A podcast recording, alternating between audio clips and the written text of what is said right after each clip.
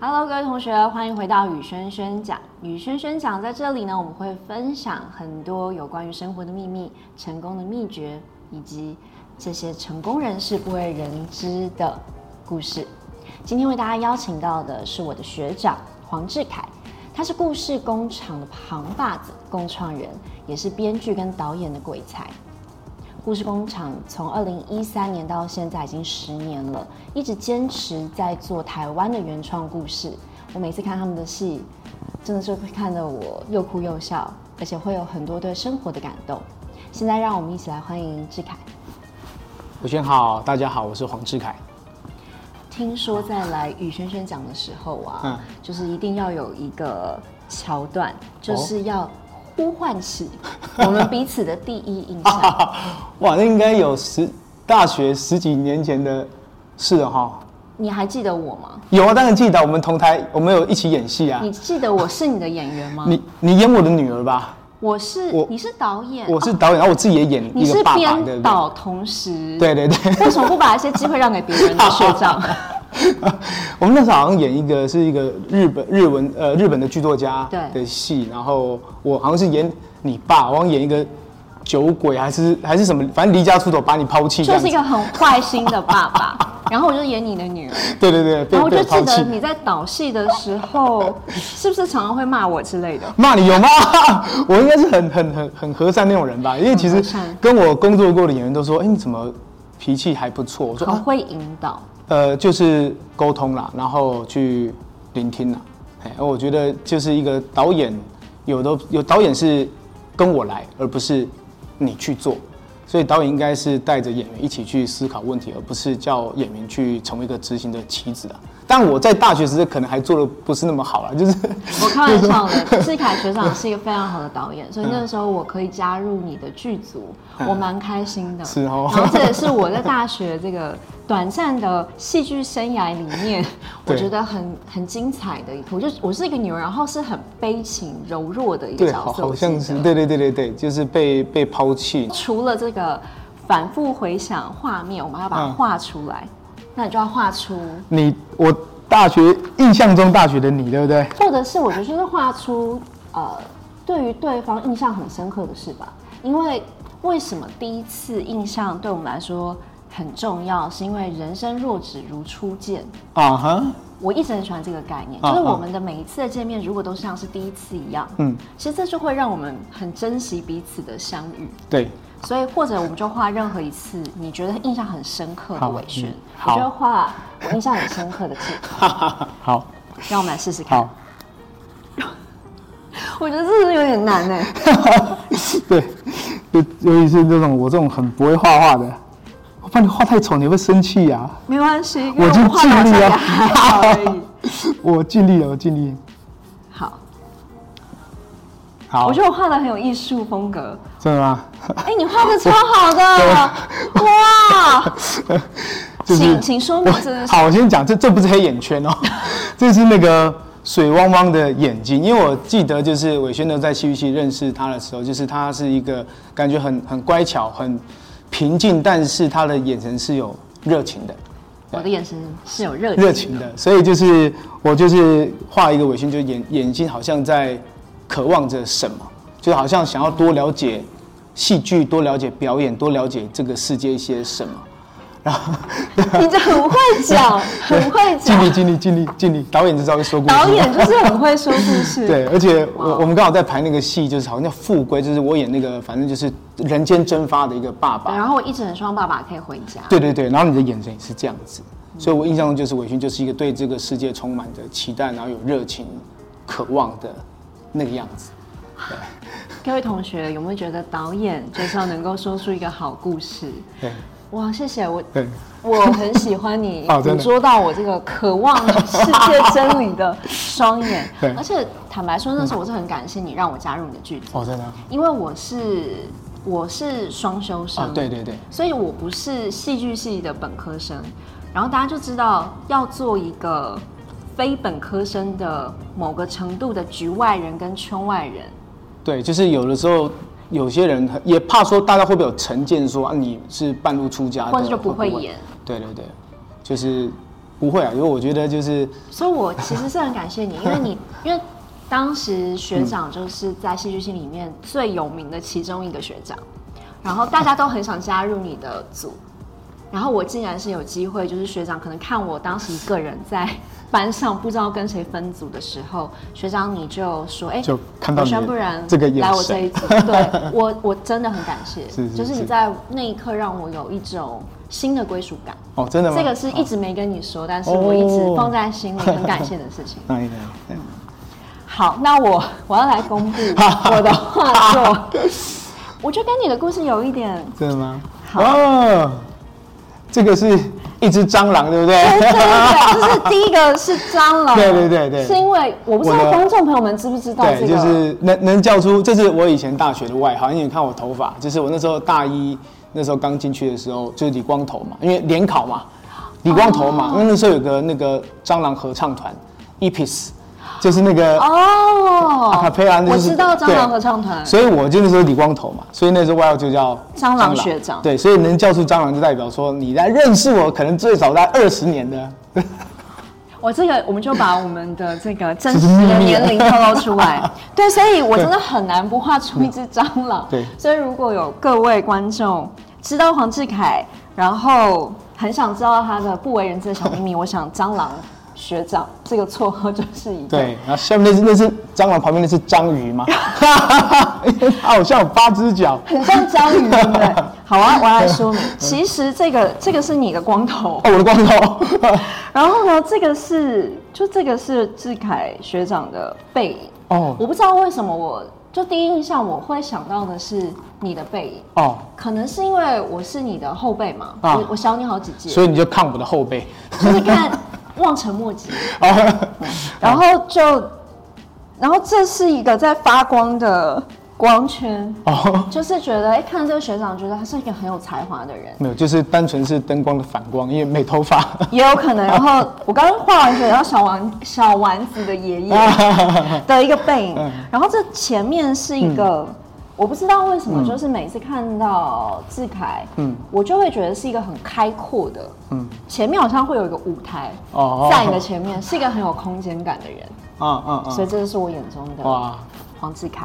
当然，这是我同事说他很想问我们的问题，嗯，但是我觉得这个问题很不像是一个问题，哦，就是呢，如果今天我们两个可以互相偷走对方一个能力，嗯，你希望是什么？这一题应该是从来没有想过，对不对？我是完全没想过，所以我看到的时候就觉得，怎么会有人想到这个题目？然后就立刻的有了一个答案。可以不止偷一样东西嘛？我觉得伟轩身上很多东西是想偷的。我觉得如果题目有个罪的话，我想偷走你的眼睛，好可怕。我觉得是呃执行力，执行力哦，执行力好，因为其实，在。呃，从毕业之后看到伟轩就是一路在这个啊、呃、女人迷不断的奋斗，然后包括最近就是在脸书上面就是有发现一个一个社团，就里面是在把这些男生把他的女友或者前女友的这些私密影片，然后变成一个社团嘛，还有未成年对。小女孩跟小男孩。那当然我们看到，我们觉得这这些事情他可能不应该发生，但是我没想到伟轩就就真的去写信，然后去检举了。然后后来这个呃，这个脸书也有所回应嘛。其实他就是在尽自己的力量去让这个世界去改变，他真的去改变，对。所以我觉得这个执行力是我很佩服。就你认为这个世界上有某些事情在发生，它呃不公不义的事情，而你是做得到的时候，你是会立即去伸出你的手，然后往这个方向去前进的。这个我佩服。哇，谢谢谢谢学长，因为。其实你知道，我看到那个偷拍社团的时候，嗯、我真的我就点进去看，然后看到一张又一张的画面，我是看到发抖。嗯，那个发抖是真的，很多人是拿自己的女友、前女友，就说上一个马子很正、很辣，嗯、大家一起看。嗯、还有一些真的是小孩，然后就会有人说还有没有更幼的，就说这是国中还是国小，还想要更小、嗯、但是更大的。嗯，哇，我是看到。觉得真的是有点到丧尽天良，所以那时候我就想说要号召大家一起来检举，因为很多人就像你说的，就会觉得这真的很很不 OK，然后但是反正这件事情随时随地都在发生。对。我那时候收到很多讯息，嗯大家就说你太笨了，嗯。因为不止在 Facebook 有，其实在 Telegram，在 Twitter 更多。嗯。对。所以你这样就是一个螳螂挡车。嗯，然后我就觉得螳螂挡车也要挡一下吧。对，就就是就我觉得就是像我们遇到这种状况，就是我我我我我我们做戏的人，我会去反省跟思索，他可能是我下一会个剧的题材。对，或者是我们用在戏里面，我们让角色遇到这样的矛盾跟冲突，然后让大家来思索，这个社会需要一些对话嘛。那我们做戏的人是比较温和、比较间接的方式来去跟这个社会提出一些些呃反省或者思索，但是有些人不一样，他就是见机履机，马上去去做，这个执行力我佩服。嗯，就是比较冲动。谢谢志凯学长，我看到这个这个行动，我也很讶异，最后能够检举成功，真的成功。对，然后我就在想，那我想偷走你的什么？嗯，我跟你讲，我这个答案真的非常的。非常的矫揉做作？没有，因为我就是在想“偷”这个字啊，偷就代表我偷了，你就没有了。哎，对耶。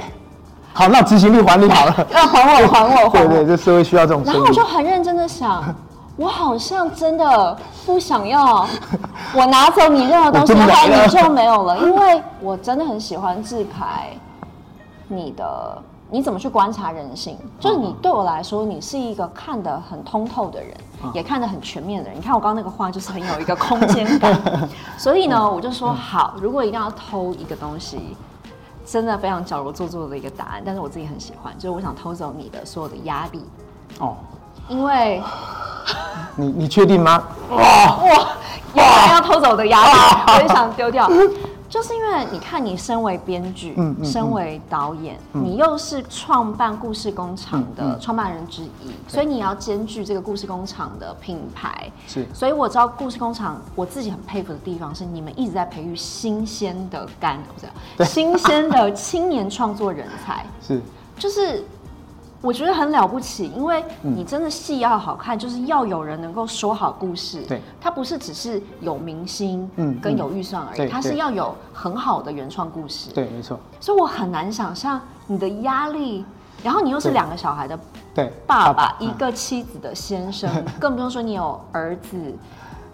国修老师的学生的各种标签，一定有压力。对对对，可不可以谈一下你的压力有多大？就如果我可以偷走哦，好，因为其实就呃创作上的压力，那个可能比较习惯了。对，呃，就是享受了，还是你创作没有压力？呃呃，就天才坐在那就啊，故事来了，痛苦信手拈来，痛苦并且享受着。就是这个快乐着，对对对，这个创作的过程，因为，呃，心想事不成，这叫做戏。心想事不成叫做戏嘛，就是说人生。对，就是我我们的我们的我们的戏戏剧作品，其实谈的都是冲突嘛，所以在里面我们常常遇到很多心要要去让角色遇到心想事不成的情境，然后再来是说我们在戏里面永远要在找他的对立面。比如说，我今天认同的是观点是 A，但是我戏里面不能讲 A 观点嘛，你要去讲 B，想要个 B 观点嘛，对，所以我自己在创作的时候，有的时候是自己跟自己打架，自己的价值观跟自己价值观打架，这个就是一个压力。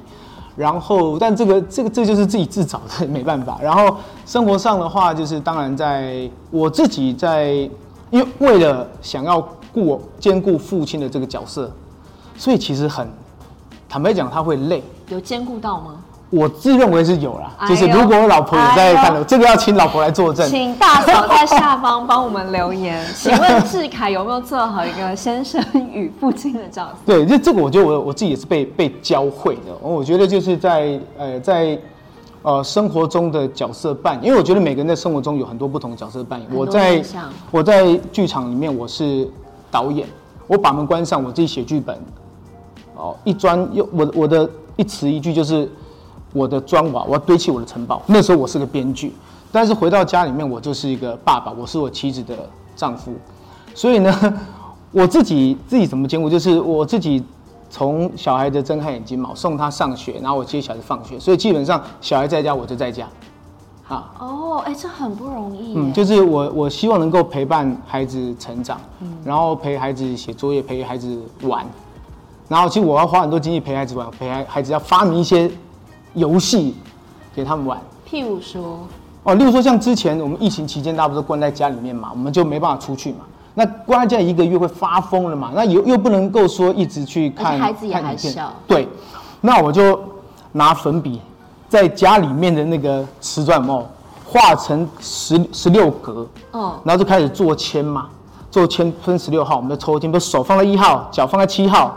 然后接着下来抽就是在家里，好可爱哦！就是发明这游戏啊，所以就是对我来说，就是因为我要去兼顾这些事情，但是其实坦白讲会会累，但是我不想，我不想错过，我不想错过，所以这当中就会有很多取舍。例如说，像我在结婚之后，其实我几乎没有一只手数得开，我就是不管老婆小孩，自己去外面去啊、呃、应酬。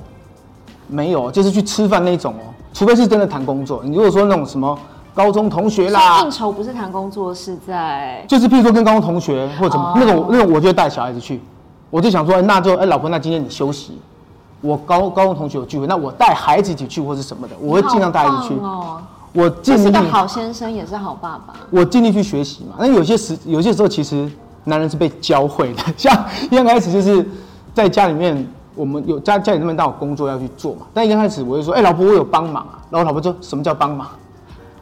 老婆帮，对，帮忙代表说这件事是女人该做的，男人只是我有块帮忙，我就我我是被教的，对吼，我怎么会用帮忙这两个字？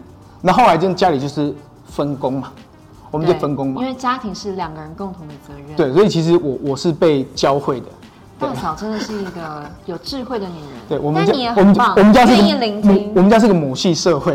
哇，这真的很棒。嗯，志凯学长，那我也想要再问哦，嗯、因为刚刚我们有说到，如果我可以偷走一件事情，嗯、我想偷走的是你的压力。嗯。嗯，那我们知道故事工厂其实今年是第十年。对，走进第十年。然后这个十年之中，哇，我发现。嗯你们真的是一个很高产量的剧团，对，所以而且重点是你们的高产量是很多新的原创剧本，这个很困难，因为大家要知道，要写一个剧本，你要找到很好的演员可以去诠释，而且能够去很好的去表现出来，然后去做这种全台的巡演是非常的不容易的，是，而且每个剧本都不一样，而且结构也都不一样，对，非常难，是，真的很难。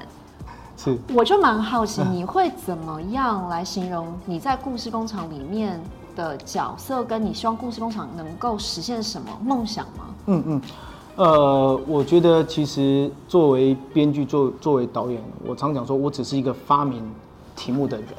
发明题目，发明题目人，就是说，呃，在在剧团里面，其实导演并没有比较伟大，编剧并没有比较伟大，我只是一个发明题目的人。那发明这个题目，我们大家一起来写答案，啊，所以所以其实对我来说，就是这个创作是一起的。那那那我会在这个题目里面去让大家在里面去寻找每个人不同的生命经验嘛。那当大家觉得说这个作品有他的意志被摆在里面的时候，他才觉得这这个作品是他生命中的一部分嘛。所以我会跟我除了跟这个呃。演员之外，跟剧场的，呃，这个呃行政团队也讲，其实这样做行销，行销也是一种创作啊，行销它就是一种创作啊。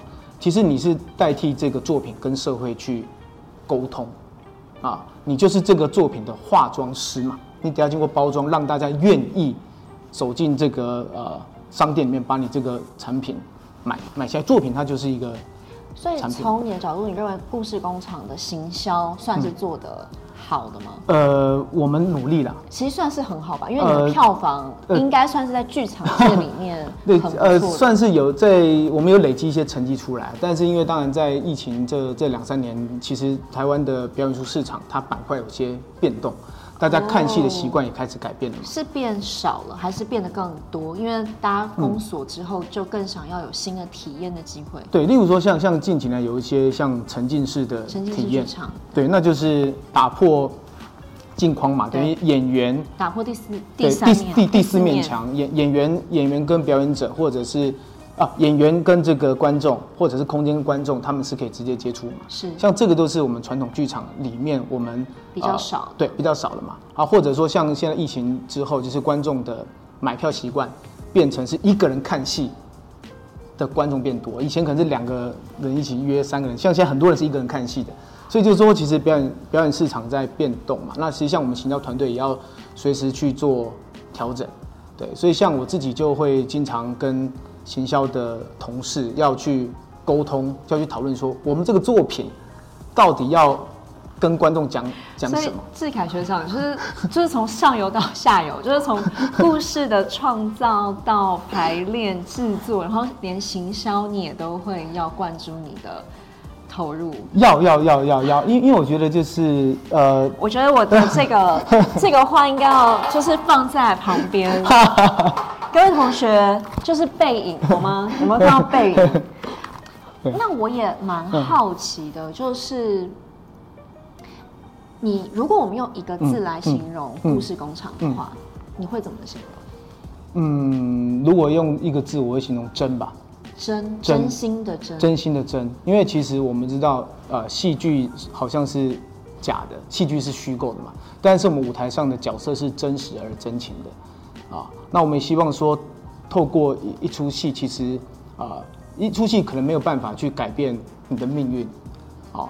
或者没有办法去解决你生命中的问题，因为就是戏剧，它不是万灵丹，它不会说，譬如说我我不懂谈恋爱，哇，看到这部戏，他那看了一出爱情爱情浪漫喜剧，哦，我突然知道我怎么去寻找真爱。我都是看戏谈学着谈恋爱，就是这样是不行的。就像很多男生，请不要用 A 片来学习什么叫做性爱。他他他只是就是戏剧，它只是戏剧不能解决人生，它只是一个范，它没有办法完全，但是就是引起共鸣。对，他也他没有办法解决你人生问题，但也许他可以去改变你一个晚上的心情，他也许可以改变你对一件事情的看法。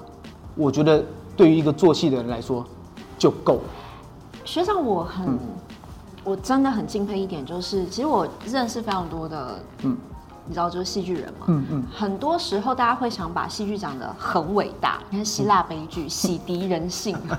改变人生，但是你在谈戏剧的时候，你反而是把戏剧讲得非常的平常，对对对对，甚至它也没这么伟大。对对，这个 这个对我来说 其实蛮冲突的，因为很多人会说哦，戏剧是神圣的，戏剧是不可侵犯的，戏剧是严肃的，呃，即使它就算是一个搞笑的、有趣，它都是严肃的。对对对对，我我们好奇你是怎么样去锻炼出这种。一种平常心的方式去看戏剧，因为因为我自己本身就是做戏的人，我是编剧也是是，所以就要把这件事情讲得很伟大啊。所以，但是因为我发现就是我在生活当中我就不是完人嘛，我一样，譬如说我遇到啊前面可能塞车或前面的人动就慢的，我会我会按喇叭或什么的，哦，或者遇到生活中呃这些不平的事情，我一样有我的情绪嘛，或者说我可能也会跟我的太太吵架，我跟我的父母有冲突，我跟我的同事间也许有误解。其实我自己生活中，我都不断在犯这些错。我凭什么告诉大家，就是说，戏剧可以改变你的人生？对，但是我觉得戏剧是大家可以，它是人生的一面镜子嘛。我说，我说真的意思，其实它它是以虚拟实嘛。它虽然讲，可是里面情感很真实。它其实是人生的一一种示范。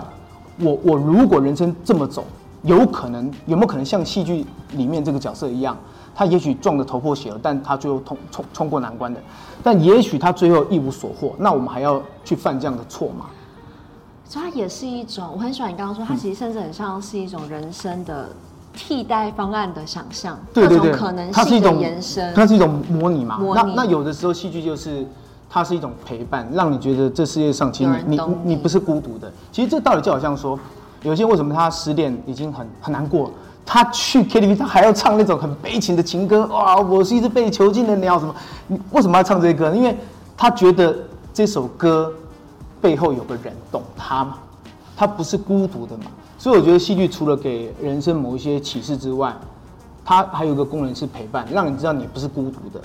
舞台上的角色，他虽然跟你遇到一样困一样的困境，可是他没有放弃啊，他还在搏斗，他在尝试嘛。那我们可不可以在大幕落下，回到生活当中，我们能不能够从这出戏里面得到一些些勇气？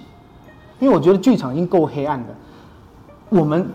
应该在舞台上留给观众一盏希望，所以通常志凯的戏都是比较 happy ending 的。对不对？呃，也有重的，但是就是我觉得最后面是要给观众希望，因为这个这个这个社会有时候不是非黑即白啦，所以我也我也不不会在每个作品里面都让观众觉得好像哇重见天日什么，但是我觉得是希望，就不管今天是啊、呃、开心的或是难过的，我觉得人生应该要有希望。要有信念才走得下去。所以你会，我很喜欢你刚刚说的，就是其实剧场已经够黑暗了。就如果你要进去一个剧场的表演空间，通常我们在戏开始之前灯会先暗，对，再亮。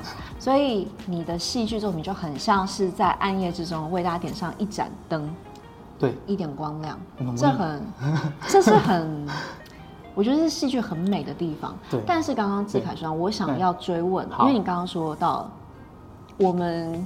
戏剧是以假拟真，对，然后很多这个用假动作有真实的情感，对，对，刚好最近有很多讨论的议题，嗯，譬如说从许杰辉这个所谓的配音课上，对，在第一堂课就要求所有男女混杂的学员来进行一个集体叫床的配音训练，对，到我想这个是很经典的一个案例，就是马兰·白兰度，嗯。最后的末代皇帝的导演拍了一个电影，然后找巴拉巴拉布演，嗯，然后就用奶油去当做润滑剂，对，真的信心女主角，对，对，就是。很多人会问哦，就是说这就是表演的部分啊，甚至导演到最后他说，我并没有要为我做的事情感到道歉，因为这就是我想要呈现的，就是一个女孩受辱的真实画面，而不是一个女演员的一个演出来的反应。嗯，你作为导演哦，嗯，你怎么看？因为你必须要创作，你必须要导戏，你必须让观众觉得这是真的。你怎么去看所谓的身体界限跟身体自主？跟表演的界限这个关系啊，嗯嗯嗯，好，就是首首先就是说，我们再谈一下这个呃戏剧的定义嘛。那像我过去跟着我的恩师李国秀老师在屏风表演班，我们得到的教育是说，戏是扮演，剧是故事，戏剧就是在一个虚构的故事里，角色真实而真情的扮演。所以就会有人说，所以我就要真的真实，真实，所以我的真实用方法演技，我就要真的弄你，让你崩溃，让你受辱，让你叫出来，这才是表演的真谛。嗯、你怎么看？我觉得他应该是先要看，我觉得要要看看看情境，要看情境。好，那因为像呃，我们做舞台剧跟做电影，它有个差别，因为剧场它多半是它是写意的嘛，所以我们会有很多象征性的表演。那但是在影视部分，它就很多是你可能避免不了的。那我觉得这其实事前的沟通就很重要嘛。但我觉得不能说就是戏剧要拟真，那什么东西都要一比一。那如果今天舞台上要这个在戏里面有人要开枪，那你总不真的中弹。你如果有办法让自己演得像中弹一样，这才是真演技。对啊，那为什么你不能够在舞台上，就是如果假设戏里面真的有性侵的话，为什么不能够真的去还原到？或者模拟那是那那状态，那就是你的，而不是一定要真的来。其实它是可以透过演技去揣摩，而不是要真的进入才叫做对真正的表演。只只是有的时候就是，当你真的时候，那已经不叫演了嘛，就是他在台上他正在承受这样的压力。对啊，那我觉得这东西就必须要去，有时候必须事先去沟通。我觉得就是有，就是我们我们把它当成是说，当演员他必须要做出自我要去受伤这件事情的时候。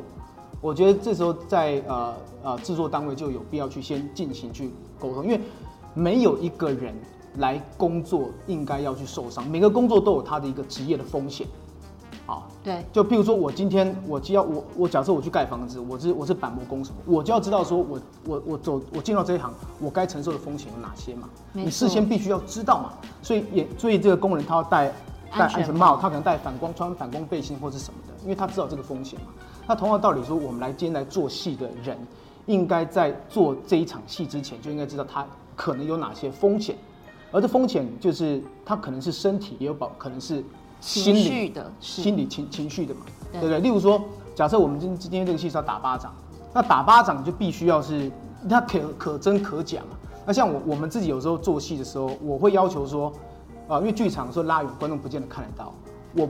我不会要演员真的要去挨巴掌，例如说像我，我们有时候我做做，其实他可能是这样，这样你可以打我，然后大家可以直接。哦、各位同学，我们要进行一个戏剧示范动作了。我需要做什么吗？哦，我们 请引导。你就手 顺着过去就好了。OK。所以我待会我我我自己会记录性的，我在这边摩擦一下之后，我手到这边我会我会换一个方向。哦，你就顺着过去就好。好。好。好，像像这个状态，当然因为我们因为摄影机角度，也许有些角度像，有些角度不像。不像。对。请找到像的角度。好，所以我就说就是在。呃，我们有很多方式可以不让演员去受伤，真的受伤。对，但是有些状况它必然发生的时候，我觉得那前前面的沟通就很重要，很重要啊、呃。像呃，就是尤其是关于这种关于身体亲密界限的，它必须要是被被被提出来的。所以你的意思是说，嗯，你不会。突袭演员，因为他可能那个那个剧的角色，刚刚我们讲性侵的画面，它是一个非常激烈的情景。对，好，假设他就是一个猝不及防爱的小吻，然后他必须要演出一个、嗯、啊，就是猝不及防的一个被亲吻的快乐、心花怒放的感受。嗯嗯。那从导演的角度，你会倾向先沟通好这整个画面动作跟猝不及防的愉悦，还是？你会想要捕捉那个猝不及防的快乐感，哦，所以让演员直接亲一下。好，就是那就回到说这个猝不及防，如果他是有侵略性的话，我会先跟演员沟通。那有的时候，因为有些演员在舞台上，在经过排练，他会预设嘛，就是我会觉得说，呃，就是因为你知道后面可能有人打你了，或什么，你被你你没有受到惊吓的感觉，像这种，我就是说，哦，等下你偷偷去试一试，去去让他有真正被惊吓的感觉。好像，呃，我之前有个戏叫《庄子兵法》，里面有开枪的，因为大家演到会麻麻掉，对，那所以就后来就是呃，那个演员窦智孔，他就把那个耳塞有没有就是软的放进那个 BB 枪里面，所以弹是会弹有东西弹出来，但是你不会不，不会受伤，所以像那个你就会有临场感的嘛。它就有点像像像像我们刚刚讲那个，就是马龙白兰度那个，你就会觉得是真的。等一下，但这段我们是可以播出来的这个这这可以讲，这这个是可以讲的，这可以讲。可是这样子演员不会就说你让我有个心理恐惧，因为我没有你没有跟我沟通，因为哦我我我我们旁边我们旁边有被试射过，我自己先被试射，这种导演我先被试射，试射之后我知道那不会受伤嘛，那我们在戏里面说好，那现在这把枪是无论何时它都有可能会开，所以演员就会在那种好像是动物那种防备的状态嘛。那但是如果像这个是事先沟通，那如果刚刚那种是在身体上面的这种，啊、呃，有性意识上面的侵犯，我觉得碰到对方身体，而且是比较亲密型的，这个必须要这这必须要讲，因为像我自己过去的啊、呃，就我我我千沛是不是那部戏就是有一些拥抱、啊、哦，这个我们都都都亲吻啊，呃对，在难言之隐里面我们都有讲。那我觉得这个过去我我不敢说我的方法一定对，但是。在我过去跟在呃国修老师身边的时候，以前我当副导演、当助理导演的时候，老师就想说：“哎、欸，那个蟑螂来，叫我上来干嘛？我去代替女演员，然后他要讲解一些动作。基本上导演导演呃不会直接碰触到女性演员对或者另外异性演员的身体。对，如果要去讲解动作的话，因为我经常是代替那个女生要上去，所以我就叫哦，原来是这样工作的啊、呃。那当然就是呃某些时刻必须要去要触碰的时候，我们会先讲。像我自己过去在在排几个戏，我都会先讲说，哦，我们这个戏里面可能会有牵手，哦，那可能会有吻戏。吻戏有问说，就是，但我们吻戏也有假的方式。就我跟你讲，譬如说，同学是不是想看如何演假的吻戏？假，我假，我假装假，假装就譬如说，假设这个杯子是女演员的脸嘛，那我是男生嘛，我过去的时候，我会这只手搭着她的脸，然后这是我大拇指，对不对？我过去我亲的时候，哦，对，就是你就看起来像真的嘛。对不对？好，对，就是因为我我是捧着捧着女演员的脸嘛，那这个方式就是他可以去借位拍，对，去借位。但但有的时候，当演员觉得说他觉得就没关系，对，那这就另当别论，我们会先去讲。然后再来是呃，我在工作的时候不太会去现场问说，哎，那他这个时候可以摸你大腿摸什么的，因为这个状况是这样，因为呃很多人在现场。旁边有这么多人在，会迫于无奈，我觉得好像不专业，只能答应。对啊，这都是假的吗？干嘛碰一下不会少一块肉？那我就不想让呃，不管是男女演员，在这种工作情境之下，他为了表现他的专业，所以他先答应了，事后再越想越不对劲，或是越想越难过。对，所以我的做法是这样子，就是我会私下不管男女哦，这个所有跟故事工厂、跟黄志凯合作过的演员。都可以替我作证，就是我都是 下方大家留言哦。我们现在就是说，我要找志凯学长来聊，来与轩轩讲，跟我们聊一些事情的时候，我其实第一个问题就是，学长，我跟他相处的时候是完全没有任何。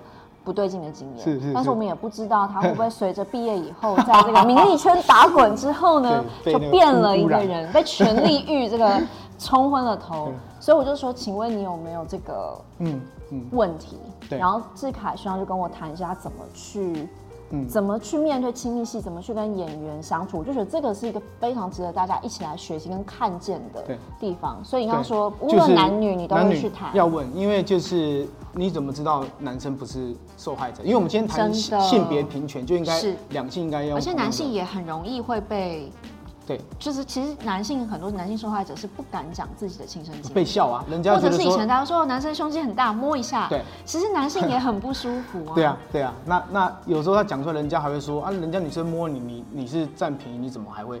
但是你怎么知道那个男生在不在意，或者是他的另一半在不在意？所以我，我我的做法是，我会男女我会先私下，我都会先去分开的，先问啊，问说，哎，我们在戏里面。我目前有想到，我在啊、呃，像我有个戏叫《一个公务员的意外死亡》，那那个戏里面就有一段是上酒店，好酒店，那我就会跟演员说，哦，但我这个戏里面我可能我需要摸到你大腿，摸到这边，那你 O 不 OK？你不 OK？你告诉我。那如果他真的说不 OK，、啊、你会怎么？我换动作啊。你会换动作？我会换动作。你不会说哦，可是这个要为戏牺牲，那就看他艺术，那就要看他是不是这个举动是不是必要的。如果是必要的，我就会在他要接演这个戏之前，先就要先讲。啊，OK，所以像有些有些戏，我就会先先讲，像我个戏叫《暂时停止青春》，里面就是嘉千姐她在里面有一段情欲戏嘛，我就会先讲。一定哦，你要接这出戏之前，先告诉你这是必要动作，真的不能删。对，你愿不愿意？对，那你愿意，我们再来。那当然是必要动作，它还是有呈现的风格跟方式的问题嘛。所以就是我会先问你 OK 之后，然后接下来这第一步步骤一是第一个是你有没有戏，有没有这个真的有这个需要，你扪心自问嘛。那第二件事就是私下个别询问嘛。第三件事就是我会当着所有演员的面前来宣告说，这一场我希望排的戏剧动作是这些。好，譬如说男生这边他有脱裤子，好，那有些演员说哦，导演我有蟹足肿，没关系，那你脱下半身，上半身不脱，OK，因为。就不是说女生会自卑嘛，就是男生。我想我个男演员就是他胸口这边有蟹足肿嘛，那么蟹足肿，蟹足肿就是他有个伤疤，伤疤之后会结痂，哦、结痂之后对会很，很大一块嘛。那我觉得那是演员他他当身体外形的情情绪，他会不安嘛。那我觉得那我非必要，我可以换个方式嘛。那他如果可以穿那个子弹型内裤，好，那 OK。那他对他的腿肌他有信，他自己有自信，那那个演员他就换成做这个动作。所以像那个戏，我会当着所有的演员面前讲哪一组跟哪一组他们是安排到什么样的动作、什么样的触碰。OK，讲完之后就这样排。如果说你们也要调整什么，必须经过导演同意。所以没有什么私底下哦，你超过了，就是你乱改动作，对我来说等于乱改台词，它是不专业的事情嘛。所以不会有演员跟你说，导演，我就是演到这个情绪很投入，所以我就是这个亲三下要再把舌头伸进去，这是我的。表演的艺术的部分 不会有这种状况出现。目前没有，但是我觉得有可能会有人。我我目前没遇过，但是希望大家不要是专业好吗？有可能会有人有这个状况，那其实那就是控制的问题。对我来说，就是一个呃演员控制你的情绪，就好像你今天是一个计程车司机，你在控制你方向盘，你怎么停车，你怎么踩油门，怎么加速，你不能说红灯在这边啊，对不起，我情绪来了，我就是要闯过去。不行嘛？那如果你有办法在红灯面前刹得住车，你称之为一个专业的计程车司机，那么一个专业的演员就应该要有能力，在你的情绪还或者是肢体动作不至于到伤害对方的时候，你要去让他飞到。专业是一样的啊。为什么？为什么鼎泰丰每个小笼包它都是都是长一样，长一模一样，十三折，十三折，那每个重量误差不高，不超过五五五公克，对，不到零点五公克。那如果这东西称之为专业的话，那一个演员应该也可以。他专业应该是这样子，但是我们知道说，有的时候在学习的过程当中，有可能会失控。例如说，在就我们不要不要不要说只是呃这个好吻戏好，甚至如果今天有有打戏，他也有可能会失控。但是就是我们前面就前面要积极就是先套招嘛，所以其实我觉得我们就把这些所有亲密动作，把它等同于武打戏好了。对我来说，它就是一个动作戏。那如果武打先要先套招的话，那请问亲密动作是不是该先套招？他应该要被套招的。那中间有没有允许这些发挥的空间？那就要牵牵扯到就是你要先跟演员沟通，如果他们双方同意，那我们，那我们就有一个施展的空间，可以去探索跟尝试。对，对。啊，这时候我想各位同学又会跟我一样，很想要拿出这个背影的图，对不对？趴听 Podcast 的朋友，就是欢迎来 YouTube 重新来看一下这个画面。就是我认识的蟑螂学长、智凯学长，真的就是一个 很棒哎！我觉得你就是在每一部戏，就是你不是只是看故事跟呈现跟票房，对，其实你是一个很注重流程的人。是，这个是国修老师带给你的，对，因为对，没错，就是他他常说啊，看戏修心，演戏修行。看戏修心，演戏修行，所以其实我们在做戏，其实就是一种修行，修行嘛。我们在作品里面，我们呃模拟不同的行业、不同的生活中的片段、不同生命中的困境嘛，我们都在模拟嘛。所以其实对我们来说，就好像你死了很多次，你活了很多次。那这在这过程当中，你有没有去得到一些什么？得到一些启示？所以。呃，彼此的尊重是很重要的。每一个角色，每一个演员，不管他词多词少、戏多戏少，在舞台上我们都是同等的尊重。所以就是像刚刚伟轩提到，就是那个亲密的戏，我们这个流程其实还还有后面还有呢。后面还有，还有，因为其实我们快点跟我们分享。我觉得这个这一集真的太棒了，因为其实很多我知道非常多人其实想要进所有的演艺圈这一行。就会觉得大家一定会听到一句话，叫做“演艺圈很乱啦”，对，导演都爱乱来啦。你如果是不论任何性别，其实你只要进入这个圈子，大家就觉得这是非常，嗯，基本上就是你很难全身而退的一个地方。对，然后很容易被 卡油占便宜，然后你就要去忍受跟忍耐，直到有一天你再去，甚至其实没有那个直到有一天。所以我我想知道后面还有什么做法。后面后面就是说，像我们在剧团，我们会有一个表演顾问。表演顾问就是当我们在排这些戏的时候，有些时候我们自己工作嘛，那有些戏的时候我们会请表演顾问来，像我们剧团表演顾问就是刘珊珊跟王娟娟姐，这两位都是非常资深的表演老师，对对对，那也是女演员，对，就是我也没有刻意要找女的，是刚好他们是女性的，所以我们在排这些戏的时候，他们在旁边看，然后或者整排的时候会给予意见，那或者像我刚刚讲那个暂时停止青春里面，就是他就是他就是一个性爱的。画面，因为那个戏在讲说，如果有一天这个世界冻龄，真的能够冻龄了，那我们的生命是无极无限的时候，我们会不会开始去堕落？会不会去挥洒爱跟青春跟死亡？因为你想要探索人性欲望这件事，你很难不谈到性嘛。对，不然，而且性它其实它对我来说，它除了是愉悦之外，它还是一个仪式，它是个生命的仪式。所以在在作品里面，就是我们有这个段落。那那时候我的做法是说。呃，因为我我们毕竟是做剧场，我想用比较象征协议的方式做，所以我想用舞蹈化的方式来处理。所以那时候我找了呃那个呃戏曲学院的那个李小雷老师，他是舞蹈老师，那他带了一个女舞者来用呃用舞蹈的方式来处理这些性爱的画面画面。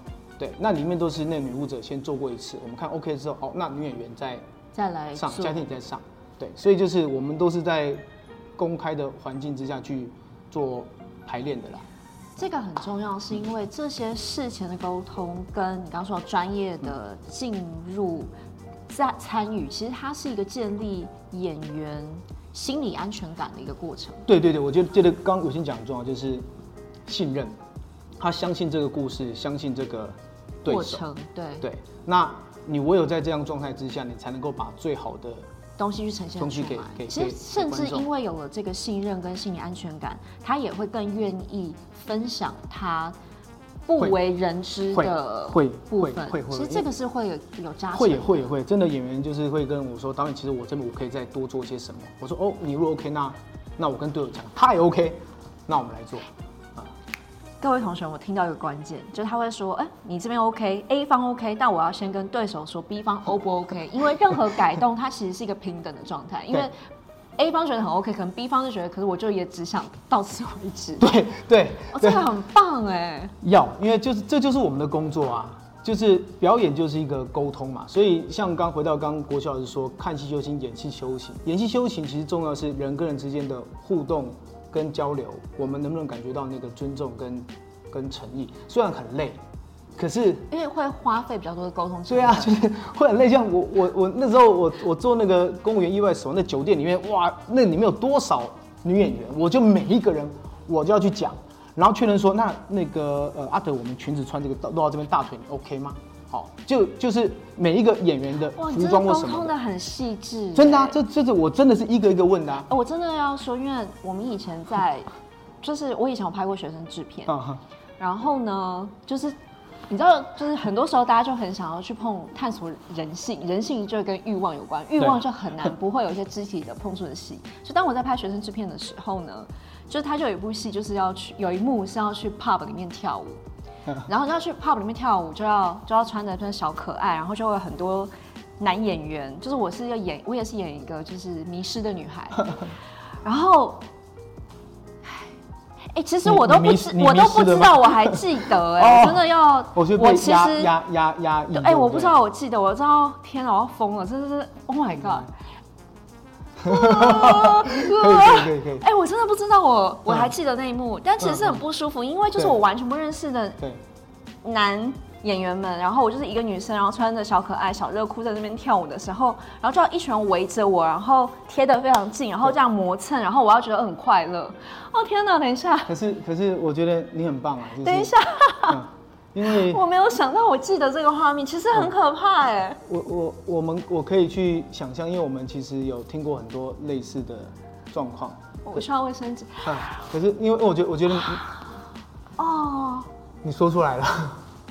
对，可是我其实当时不会觉得那有什么，就觉得演员就应该要敬业。对。然后，因为其实是没有被这样沟通，就是说你要演一个迷失的少女，在 pub 里面要找自己。然后其实，在当下，因为喝了酒，我很兴奋跟享受。嗯，其实就这样而已。对。然后也没有台词，它就是一个一个画面，然后就是大家这样。然后可是可是，也许剧组他们，我觉得有时候 剧组有两种状况嘛，一种是他无知，他不知道应该要做这个事情。对。那另一种是他有意的嘛，他坏嘛，就是那他不是坏，他我就是大不知道。我觉得我觉得我觉得是无知。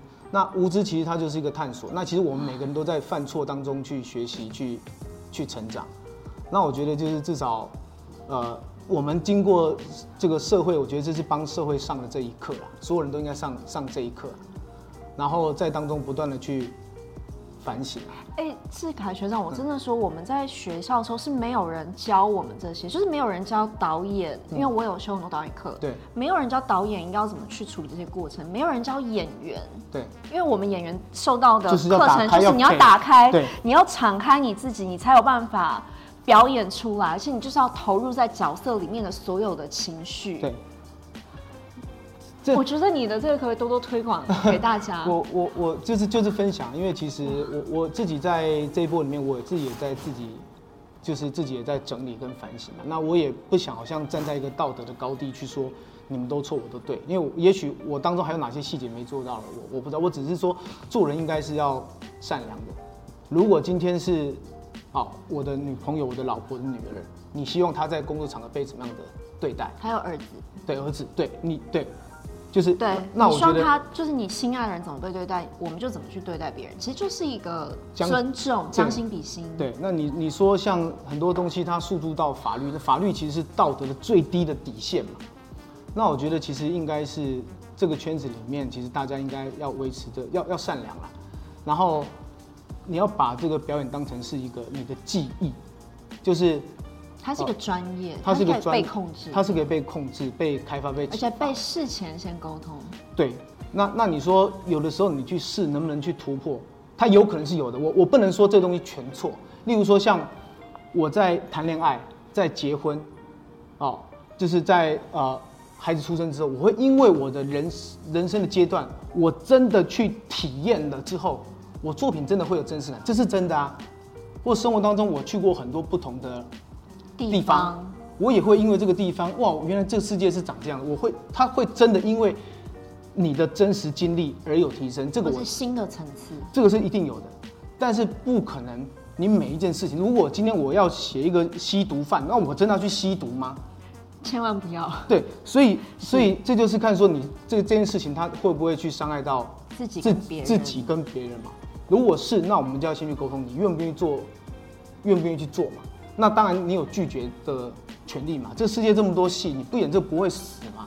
就是说你就是，但是我还是要说，对于很多。刚进入这个圈子的人，他不是不演就会死，或是进入一个职场环境，他不是 say no 就可以，因为他可能背后有更多的权力结构关系，他没有办法，所以勇敢的说，所以我不行，我我我我我我我完完全认同这个话，所以其实真的要去呃反省的是，我们现在就是当你有握有权力的人，怎么样更有意识？对，因为像这一波里面，就是 Me Too 里面，其实我有很多我身旁的，而且女性的呃。亲友他们会说，为什么当时不讲？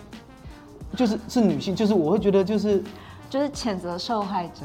他们会觉得为什么当时，或者说有些人会蹭热度啊。但是我觉得我我我我这边可以讲，就是说不会有人因为为了这件事情去特别要去蹭热度。就如果是他是真的去讲自身的话，为什么？因为说实在，就是所有的编啊导演制作人。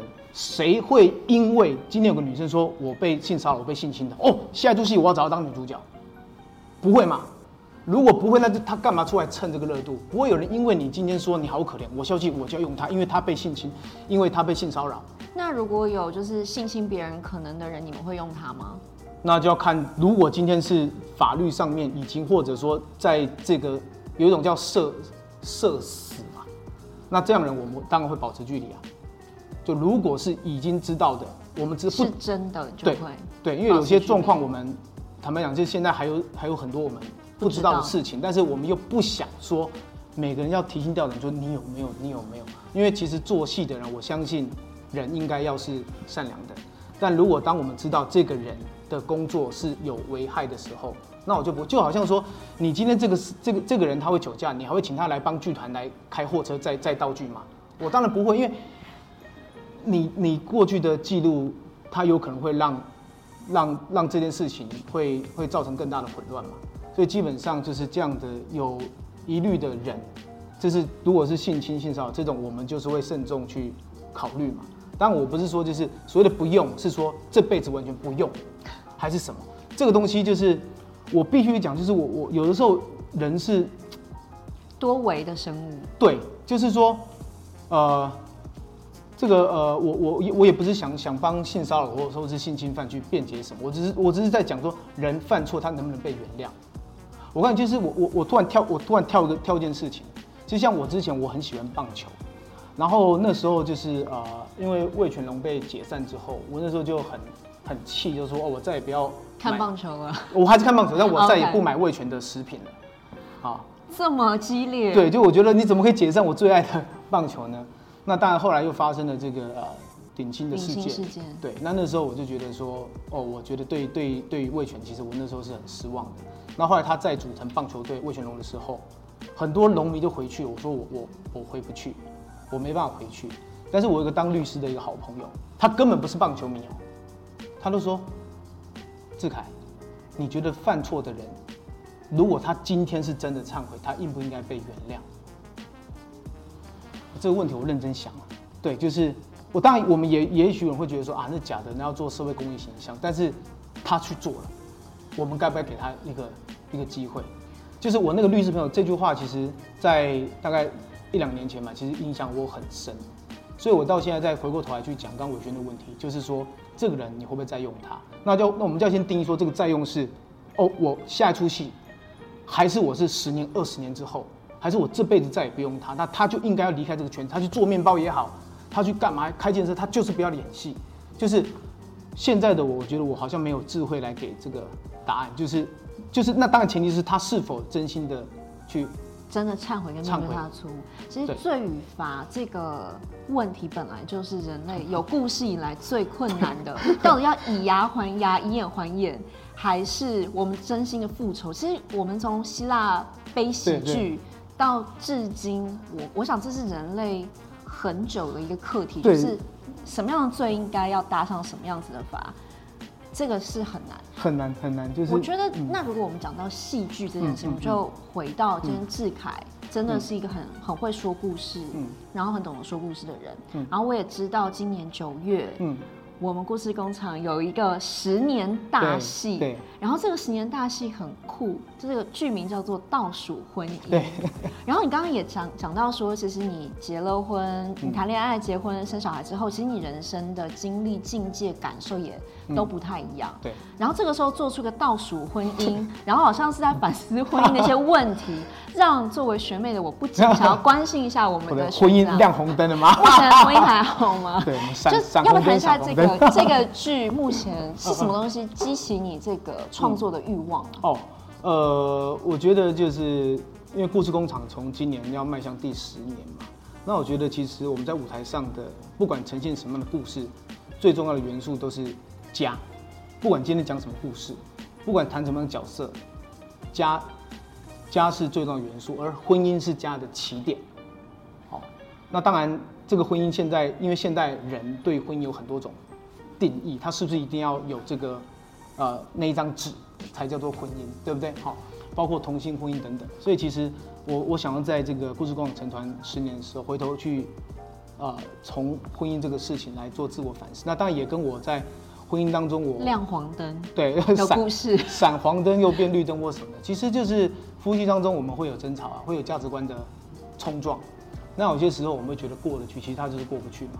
那过不去的，其实我就是透过作品来去思考，然后就是来来谈，就是我们该怎么面对婚姻当中的一些一些我自以为是的困境。但，就是有时候到一定年纪，你开始跟朋友在谈的话题，有时候不再是现在这世界在流行什么，而是你自己正在经历什么。像我现在，我我我我七十年次的嘛，我现在四十二吧，四十二，好，是的。就是开始身旁的人就会见面的时候聊天，其实就是谈这个话题。你现在的生活状态怎么样？所以我想说，做《倒数婚姻》这个作品是一个一个反思啊，因为用倒叙法来谈婚姻是什么？对，因为其实《倒数婚姻》这个啊、呃，这个名称是个双关语，所以一个是说婚姻进到倒数阶段了，然后再来是说我们能不能够借由一幕一幕的回顾，来回到相爱的最初。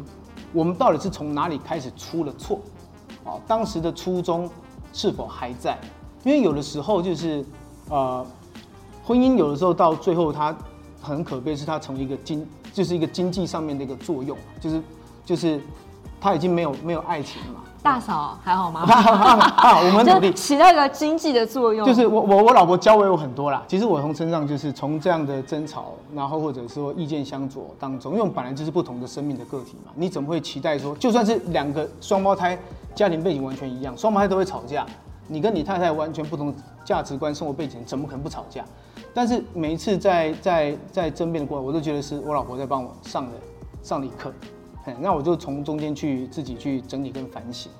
那我觉得像像这个作品，它其实是在我的戏在谈一个呃女演员跟一个厨师，哦，那呃他们相识之后开始谈恋爱，那后来开始有了孩子之后，然后有人放弃自己的梦想了，去成就别人的梦想。是谁放弃了梦想？在戏里面是那个女女人放弃梦想。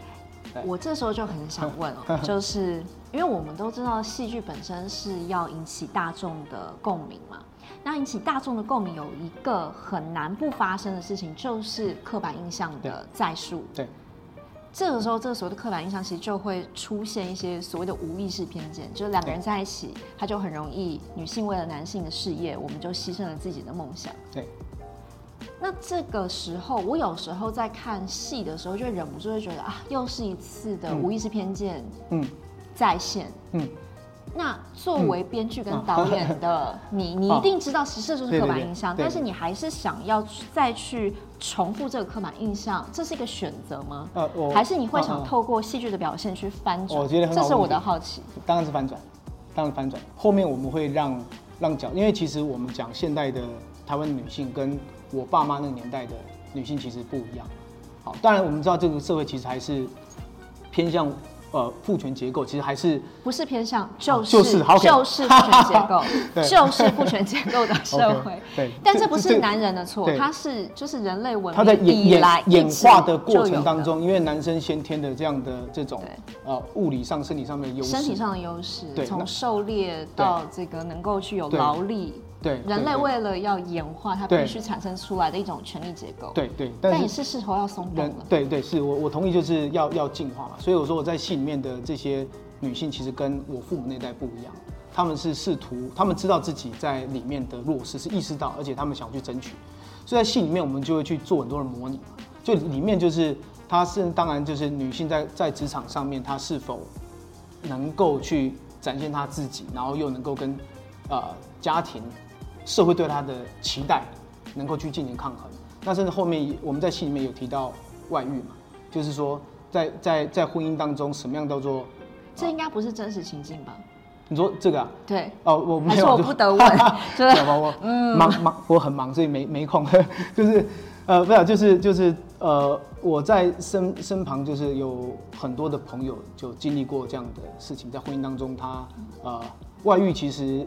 很常见，对，就是，但它有很多的原因，很多的原因，就是在在法律上面它，它它有对错，可是，在爱的这件事情，实它可能没有，它真的，它真的有对错嘛？那是不是在里面某些人他的爱没有，他没有感受到爱，或者是，呃，他在家里面的这样的呃所做的付出是没被肯定的？否则为什么人要去外遇？他当然当然有些是他真的就是。在情欲或性欲上，他不被满足嘛？你知道我之前研究过外遇啊，嗯、然后呃，就有情感专家说，其实外遇的存在的原因很重要的一个的地方是，当一个人选择去外遇，是因为外遇的时候，他才能够感觉自己是存在的。嗯，他被需要，他他是被需要的，而且他在，因为他他可能在原本的婚姻关系里面，他会觉得他消失在。这个背景里面，他就是沙发的一部分，他就是电视旁边那个花瓶，对，或者是他就是那个冰箱里面那瓶啤酒，对，他是感觉不到我存在，所以他必须外遇，是因为他不透过外遇，他没办法感觉到我是谁跟我是什么，嗯嗯嗯。然后那时候我看到的时候，我就觉得天哪，这真的是一个很有趣的人类的心理状态。对，就是。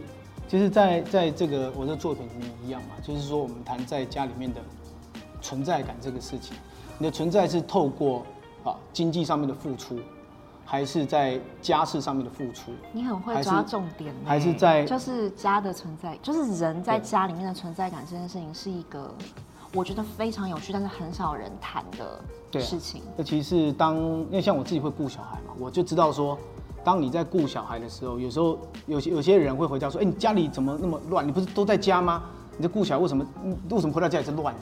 可是当如果就一个一个一个地方爸爸的心声，就是就是因为有时候我我是鼓励我太太去去去工作的，那有时候我会跟她交替，会带小孩，因为我我自己很喜欢孩子。因为说当你在顾小孩的时候，小孩好不容易睡着，那才是你去做家事的时候。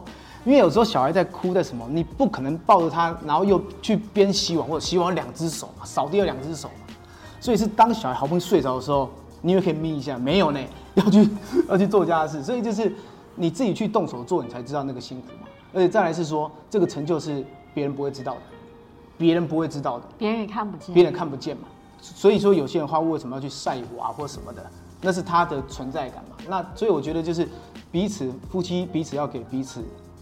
肯定，还有看见彼此的看见，彼此承认。对，那只只是因为就是在我们的生活当中，其实这些东西它是会被慢慢去磨损的，它一定会被磨损的。所以其实我们要不时去提醒自己。那所以像我做这个戏也是一刚开始就是一对夫妻，他们就是要谈离婚的。好，然后我我的手法我是慢慢倒退的嘛，我的形容是说，一场挫败的婚姻就像是一出推理剧一样。到底两个人是从什么时候开始越走越远的？所以我们会慢慢的、慢慢的一紧一紧的回去。哇，好酷哦！有人背叛了，那他为什么背叛？有人在爱情里面他没有被爱的感觉，有人在家里的付出不被重视，有人 为了呃为了成就对方的梦想牺牲自己的梦想。这个、这个、这个其实是我们生命当中最现在最常遇到，就是我们这个世代的比较多是到底是谁在成就谁，因为小孩要有人顾，不是每个人家里都有保姆的嘛。是对啊，那那那那呃，还有原谅的议题，因为背叛、原谅，这是跟我们刚刚谈的罪与罚。哦，对对，这个真是人性超难的大考验跟。甚至在在戏里面，我自己在写了一段就独白，就是我自己去想象跟去呃做几个朋友的填调，就是很多人很多男生啊，在知道女生当他出轨的时候，他在意的是说，那你有没有到有没有上床？就是说男人在。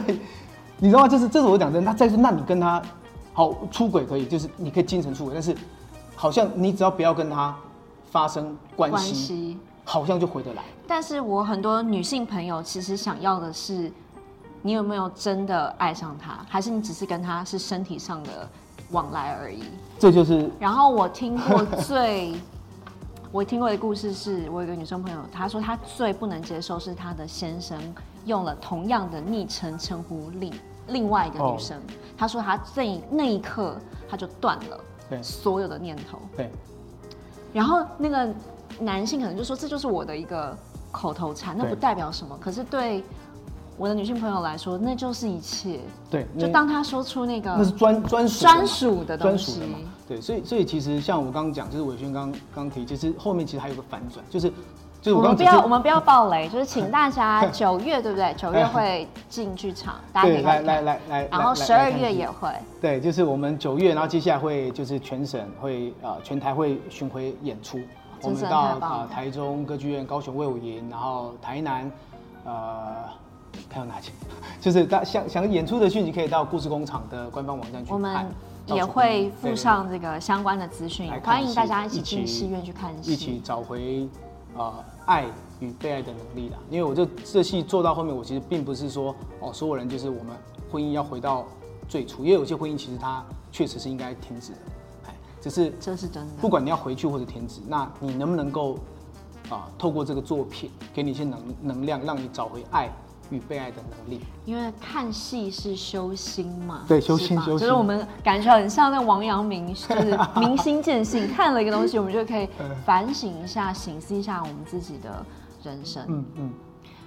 我想要问志凯哦，嗯，就是如果今天你看故事工厂十年了，嗯，然后你一直专注在这个戏剧本身要能够真。然后是能够跟爱、跟人性有关。嗯、然后你不只是看这个，你不只是创作者，嗯、其实你也在意这件事情怎么样推广给更多人知道。嗯，然后你也在过程里面想要把握着这个过程的，我们不要讲程序正义，我觉得是你怎么样去体现一个戏剧对人的尊重，因为我觉得戏剧是真的是对人的所有的包容跟看见。嗯嗯，嗯，你觉得如果国修老师还在？他会跟你说什么？他一定有，呃，其实，呃，我我可以这么说，就是我从我是磕头拜师的，就尊古古礼就磕头拜师的。我从磕头拜师到他离世的这十一年师徒关系里面，我从来没有被他称赞过任何一个字，他没有对我说过一个好，一句都没有，啊。他觉得你做好是你应该的，我是你的师傅，我就是要告诉你哪里做的不好。所以我所有，我觉得这真的是会很又很想念又很难过的事情。所以我我所有被他的他对我的称赞都是是他过世之后，我在整理他的录音档，我才从别人那边听到他对我的一些肯定。录音档？对啊，就是他录给别人的音档，就是别人跟他在在在在讨论一个一个小说家。就是说，呃，他用两个词来形容我，就是傻劲跟热情，傻劲跟热情，这是我恩师对我的的我在他呃过世之后，我唯一得到的肯定是这样子。那呃，我我就是其实做事就但求无愧于心啊，因为其实人在呃。创作或者说我们在过生活的时候，其实难免会犯错。就好像我刚讲那些，就回家是在帮忙。老婆，什么叫帮忙？就我们也是在错误当中学学习的。那我觉得就是要，如果我们可以跟你身旁的人一起成长，跟这个社会一起成长，我觉得那就是很美妙的一件事情。那如果，所以也就是说，如果邱老师还在世，他可能还是不会称赞你，他会说：“哎，这个戏哈，再多个三幕，或者拿掉一幕会再好一点。”他他可能会在，我相信他一定会再给我很多的提点，因为有的时候当我的啊生命遇到困惑的时候。啊，我就想，如果今天是老师，他会怎么做？他会怎么说？因为我觉得，其实人啊，在人在在在在生命中，真真的会需要一个生命导师。那这个生命导师，他也许不不是真的你的老师啊，他可能是某个长辈或者是一个什么样的人，然后它就是一个存在存在。那当你遇到难处的时候，你会想，如果你如果今天是他。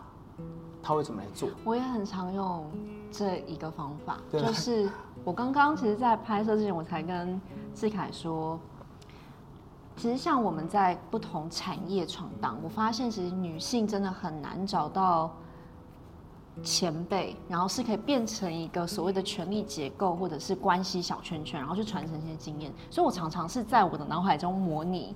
西蒙波娃如果是我的老师，我我我有读第二性，我就认真 把它翻过。对，然后我真的会很长，就是说，如果西蒙波娃在，他会他会，会怎么做？对，然后那个时候就会让我有很多力量，对，然后会让我知道我不是一个人。对我我我觉得这就是很美的一件事情啊。那我们努力去做，然后有一个有一个好像一个偶像吧，它就是一个一个。一个你心里面的一个信仰，我觉得一个价值信仰可以前进。那当我们我们努力去做嘛，当能力够的时候，也许就是未来的人，他们会想说啊，如果今天我是伟轩，我遇到这个事情，我会怎么处理？成为别人生命中的光。所以，我们既然有有这么多前辈在啊往前走了。我们也希望能够跟上他们的脚步啊，让后面来的人才能够看到希望。就很多错误，我们不不一定要重新来过嘛，就是我们不一定要，就是因为这样的成本其实太太大了。就是我们应该是在前人的巨人肩膀上面去学习啊。智凯身上，我又要拿出我刚刚画的，就是其实在我我遇见你的时候，应该是我大三的时候。大三啊。所以是我十八、十九、二十岁的时候，其实我真的也就是看着你的背影，然后你看 这个光，完全是你真的是在你不知道的时候，让一个觉得自己永远是戏剧系的格格不入的局外人，觉得哎、欸，我有机会参与一个，我有一个融入的机会。我觉得这个是一个，嗯，从二十岁就很想跟你说的。感谢。那那我我也想跟伟轩说感谢啊，因为其实这个力量其实，在二十年后又流回来。像我自己就啊、呃，会去从女人迷的这个啊、呃、文章专栏里面去看到不同的思想的辩证，哦，然后其实那个对我来说也是一个创作的灵感。呃呃，对，灵感，然后也说是一个资料库吧，就是说我们要知道说这个世界上有这么多和你不一样的。想法，或者说某一些想法，其实是给我一些佐证。原来，哎，不是只我这样想的。所以，其实我觉得，呃，女人迷其实也是给这个社会一个一个一个一个一个支持的力量，然后也是一个啊、一个提供思想很好的一个平台。所以，其实那些力量又流回来了。所以，我的创作里面就会有一些些想法，也许跟你遥遥呼应，不见得每个一样，但有些东西呼应的时候，我觉得那是蛮蛮美的一件事。那就是我说，就是大家在。也许我们，呃，在人生某个分岔路相遇，但是也许我们交错之后，但是我们好像又可以感受到彼此嘛，就是我们一起成长，我觉得是很美的事情。真的是这一集录的，我也是很高潮迭起。我要说，就是我觉得我很幸运，就是二十年后，二十年后，这样大家就知道我我还没有，还不是二十年后，乱数。总而言之呢，就是。我觉得我很幸运，是我有机会当面跟你说，嗯，我想跟你说的感谢。是。然后，如果现在你可以跟国修老师说一些话，十年了嘛，就是你在故事工厂自己创办这个剧团，写了这么多故事，嗯，如果你愿意，可不可以在镜头面前，就是可以，也许就跟国修老师说说你想跟他说的话。好，好，呃，就是。非常感谢老师的对我的教导啊，这一些恩情我都会放在心里面啊。在做戏或在生活当中遇到累的时候，我就会遇到困惑的时候，都会想想，如果今天是老师你，你会怎么做？哦，你一直是我的啊、信仰，那我也一直告诉自己要往自己人生努力的方向前进。我会继续努力，把世界变成我们喜欢的样子。好，哦。假设我是国修老师，就是说啊，还要再加油哈。会 会，是不 是很像他的风格？他就是这样子，他就是这样。但是你就爱他，因为呃，我们尤其是我们到了到了某一个呃累积社会经验之后，其实很寂寞。你你上面就是会直接说出你不好的人，其实就少了，因为你就是变成是你好像是这个社会的，你可以去制制定某些规则。但是你会少一双眼睛去看自己嘛？所以就是我到现在就会觉得说，好像我的人生当中，啊，除了国修老师之外，自己要是自己的老师，这个社会也是我的老师，啊，然后有老师嘛，那你要跟老师对话，你才会进步嘛。啊。真的就是真的要跟老师对话，所以我就会看《女人迷》啊，《女人迷》就是这个社会的老师之一啊。哎呦哎呦，这个这个、啊、这个我只能说，我们就勉力而为。老师不敢当，但就是希望能够给大家一些，因为这也都是我的自我辩证。是，还是要说，就是我们的生命中所有的累积，其实都来自于很多人的帮助。对于志凯来说是国修老师，然后对我来说，其实志凯也是其中一个老师。我总觉得有些话我们要及时的说，所以如果你现在就是别人的老师，也鼓励你 爱要及时的说出口，因为其实我们很很希望能够听到我们很重视的人的一些鼓励跟肯定。然后当我们有能力的时候，我们怎么样能够去？我今天最大的感动是，我们看见了什么，然后我们有没有办法在我们的能力范围之内去做出改变？我觉得这件事情很重要。从我们能够碰到这件事情的第一秒开始，我们怎么样让这个世界变成我们喜欢的形状？